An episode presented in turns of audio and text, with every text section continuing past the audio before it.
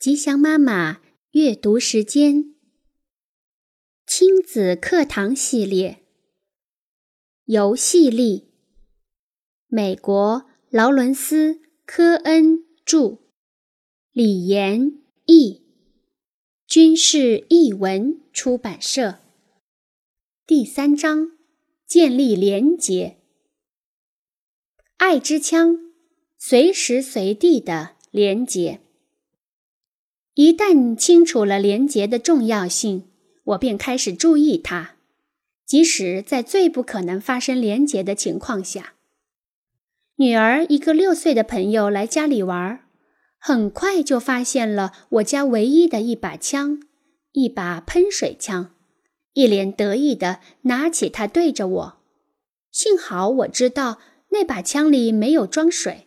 所以，在他要看我反应如何时，我有一点思考的时间。我知道，要连接男孩们，重要的是在游戏中注入连接。不管这游戏看起来多么具有攻击性，多么不合群，男孩很容易感到孤单。当然，攻击性游戏可能会使他们更加孤单。脑子里掠过这些东西，差不多就是两秒钟的时间。我对他说：“哟，你找到爱之枪啦！”他迟疑地看了那把枪一眼。武器怎么会和爱有关系呢？我说：“是这样。假如我被这把枪打中，我就一定会爱上开枪的人。”然后我张开双臂，一脸傻笑地向他走近。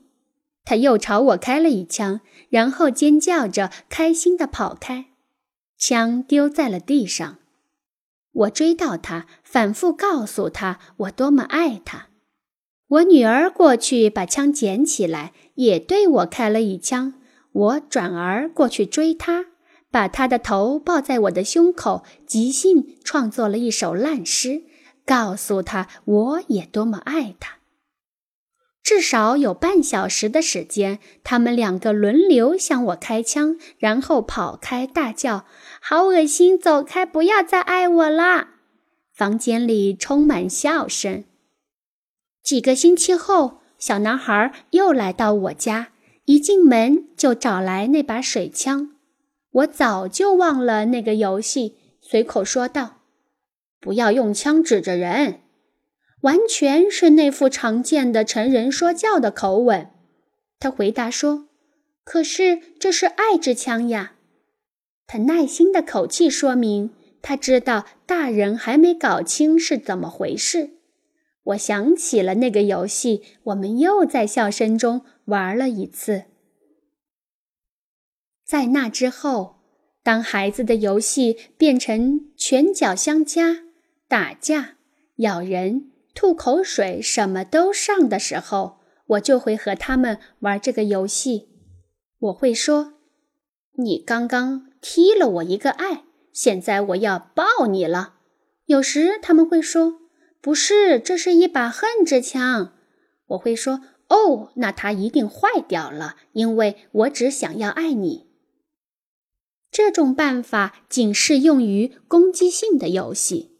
而当孩子们真的想直接表达他们的愤怒和沮丧的情绪时，就不合适了。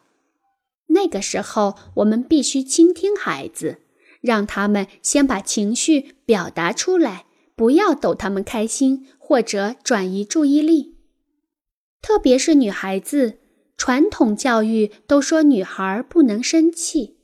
我在游戏中会仔细观察，确认我的回应没有让孩子感到羞辱，也会确认我不会被孩子打伤。但是我会把孩子拉近，而不是把他们支开。不管是游戏、倾听还是拥抱，关键都在于创造亲密而有意义的连结。我无法列出所有与连结有关的游戏，追逐、木头人、捉迷藏都是明显的例子。和孩子玩这些游戏，你不仅会得到乐趣，也会改善亲子关系。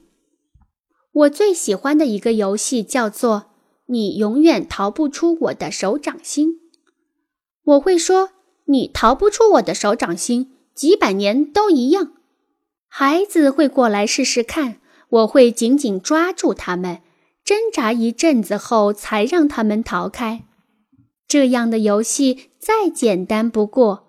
在他们逃开后没多久，我会假装自己刚发现他们逃走的事实，然后问：“你看，你逃不走的。咦，你怎么逃走了？你怎么逃走的呢？”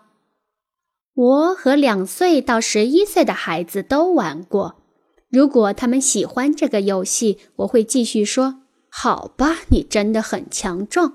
那这次我用科幻怪兽的办法，你一定逃不走。”我会用上一些滑稽的方法，然后再让他们逃走。我也会逐渐增加力气，而孩子似乎乐于应对这样的挑战。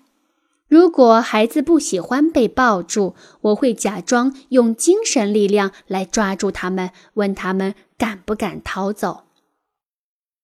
有一位母亲在上过有关廉洁的课之后。和他的儿子有这样的一段对话：“我们需要连结，你想要怎么连结？